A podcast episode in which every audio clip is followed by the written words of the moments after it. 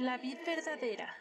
Ministerio sin paredes. Presenta. Bocaditos de sabiduría. Esta escritura inspirada por Dios es útil para enseñar, para censurar, para rectificar las cosas y para educar de acuerdo con lo que está bien, a fin de que el hombre de Dios esté perfectamente capacitado y completamente preparado para realizar todo tipo de buenas obras. Esfuérzate y sé valiente. No tengas miedo ni te desanimes, porque el Señor tu Dios está contigo donde quiera que vayas. Sí, donde, quiera, que vayas. Todo lo que estos pequeños audios te revelarán pueden transformar tu vida. Escúchalos diariamente con atención, Bocaditos de sabiduría. que te hacen crecer cada día. Mi vida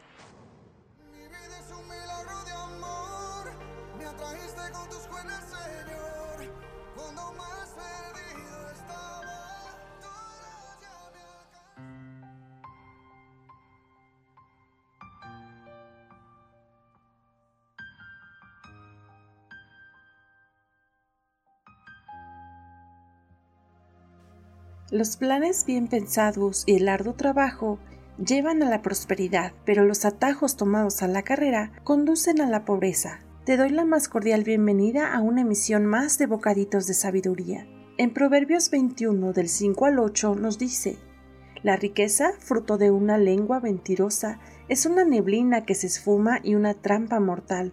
La violencia de los perversos arrasará con ellos, porque se niegan a hacer lo que es justo. El culpable camina por el sendero torcido, el inocente anda por un camino recto. En otras versiones dice, los planes bien pensados pura ganancia, los planes apresurados puro fracaso. Alguna vez en otras emisiones ya hemos hablado de la importancia de no hacer las cosas a la ligera, ni por emoción. Debemos siempre consultarle a Dios cada una de nuestras decisiones por pequeñas que éstas sean. Y podrá sonarnos quizá un poco religioso o quizá exagerado, pero en realidad un pequeño error puede crearnos muchos dolores de cabeza. Es por ello que el rey Salomón nos dice que los planes bien pensados son pura ganancia, a diferencia de los planes apresurados que son puro fracaso. Podríamos decir que todo se define en planear bien, claro, después del sí de Dios. Jesús dijo, supongamos que alguno de ustedes quiere construir una torre. ¿Acaso no se sienta primero a calcular el costo de ver si tiene suficiente dinero para terminarla? Si echa los cimientos y no puede terminarla, todos los que la vean comenzarán a burlarse de él y dirán, este hombre ya no pudo terminar lo que comenzó a construir. O supongamos que un rey está a punto de ir a la guerra contra otro rey. ¿Acaso no se sienta primero a calcular si con 10.000 hombres puede enfrentarse al que viene contra él con 20.000? Si no puede, enviará una delegación mientras el otro está todavía lejos para pedir condiciones de paz. Este pasaje nos habla de los atajos tomados a la carrera que conducen a la pobreza o al fracaso. ¿Alguna vez has comenzado algo y no lo terminaste? ¿Alguna vez has dejado tus planes a medias? ¿Cuántas veces no hemos hecho planes a la ligera o bajo emoción como bajar de peso, hacer ejercicio, tomar un curso, un plan de discipulado, un viaje, un negocio, una relación o matrimonio y todo lo dejamos inconcluso? O aún peor terminó en fracaso por no tener un buen plan. ¿Cuántas cosas hemos dejado por no ser disciplinados o no esforzarnos lo suficiente? Una de las más recientes experiencias que te puedo compartir es cuando después de 8 intentos de estudiar la prepa durante casi 15 años, pude terminarla en tan solo un plazo de un año y ahora estoy en la universidad. Tal vez no te suene un gran logro, pero para mí sí lo es pues puedo decirte que lo más complicado fue terminarla siendo madre de tres hijos, llevando un ministerio pastoral y trabajando de manera independiente, porque todas estas responsabilidades que ya traía no eran mi obstáculo, mi obstáculo era yo misma al pensar que no podía resolver una fórmula general, un despeje o pero aún el miedo al enfrentar mi voz interna que constantemente me decía que no lo lograría una vez más, pero fueron más fuertes mis ganas de superarme y la motivación de mi familia, así que puse manos a la obra con la siguiente estrategia. En primer lugar, debemos sentarnos a pensar qué es lo que queremos lograr, por qué lo queremos, el por qué nos ayudará a descubrir la importancia de realizarlo, para qué lo queremos, cuáles son las ventajas y desventajas, cuáles son las posibles dificultades y cómo las enfrentaremos. Esto nos llevará a tener la respuesta de qué tan dispuesta estoy a pagar el precio de lograr el objetivo. Por ejemplo, desvelarme por estudiar, dormir menos, gastar menos, divertirte menos, administrarte más o no sé lo que requiera tu objetivo. ¿Qué tengo para lograrlo? Aquí entran los conocimientos, la experiencia, los materiales, los recursos económicos, tus contactos, la pasión, la vocación y la motivación por supuesto que también cuenta. ¿Cuál es el plazo de tiempo para cumplir tu plan? Es muy importante este paso dentro de nuestro plan ya que determinará el tiempo para cumplirlo. ¿Cuánto tiempo me llevará a realizarlo? Por ejemplo, bajar unos cuantos kilos en determinados meses. O en lo económico, ¿cuánto deberías de estar ganando de aquí al mes de diciembre? Etcétera. Fijar las tareas diarias que te dirigirán a tu objetivo. Este paso es igual de importante. La constancia y la disciplina es el paso número uno más importante. El segundo es el esfuerzo.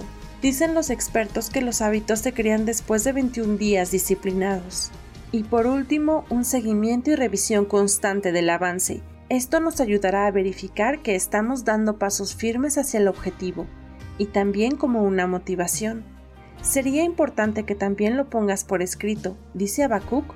Escribe la visión en tablas para que pueda ser leída, es decir, para que constantemente te recuerdes que tienes algo que cumplir y los pasos que tienes que seguir. Ahora bien, esto es solo una parte de un plan bien pensado y lo que a mí me ha funcionado.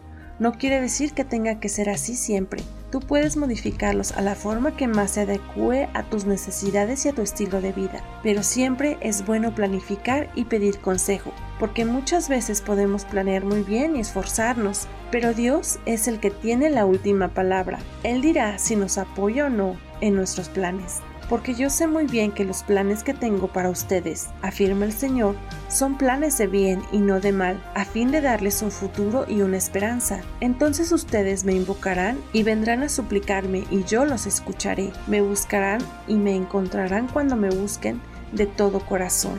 Jeremías 29:11 El corazón humano genera muchos proyectos, pero al final prevalecen los designios del Señor Proverbios 19:21. Así que aunque creamos que esa es la mejor decisión, o esa persona es lo mejor que nos pudo pasar, o que ese trabajo o negocio solucionará nuestra vida, etc., si para Dios es no, es porque tiene algo mejor para nosotros y por eso Él es papá, y Él siempre nos cuidará y nos llevará por el mejor camino, porque nos ama, aunque algunas veces nos cueste entenderlo.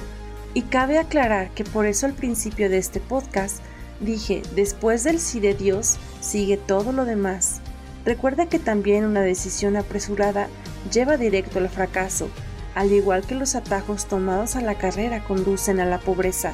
Quizá al igual que yo, tú tomaste una o varias decisiones apresuradas o equivocadas, pero aún en eso, Dios tiene el control. Te invito a ponerte a cuentas con Dios y a pedirle que dirija tus caminos que te muestre la salida y te enseñe a tomar buenas decisiones, tomando en cuenta siempre los pros y los contra, las ventajas y las desventajas.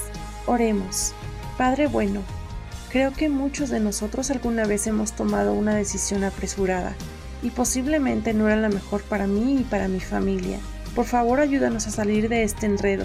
Perdóname por todas mis faltas y errores por cada una de las decisiones que tomé de manera apresurada y sobre todo por las cosas que hice sin consultarte.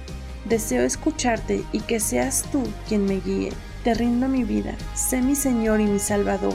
Dame la sabiduría para tomar las mejores decisiones para mí y para mi familia. Ayúdame por favor a salir y a quedar libre de las dificultades y problemas en las que me he metido. Gracias por estar siempre al pendiente de mí y por amarme tanto. Dame el entendimiento que necesito para aceptar siempre tu voluntad. Te lo pido en el nombre de Jesús. Amén. Gracias por acompañarnos en una emisión más de Bocaditos de Sabiduría. Estamos por finalizar la tercera temporada. No te pierdas ninguna de nuestras emisiones. Te invitamos a visitar cada una de nuestras plataformas a través de Facebook e Instagram. Apóyanos a compartir y con tu suscripción. Que Dios te bendiga y hasta la próxima.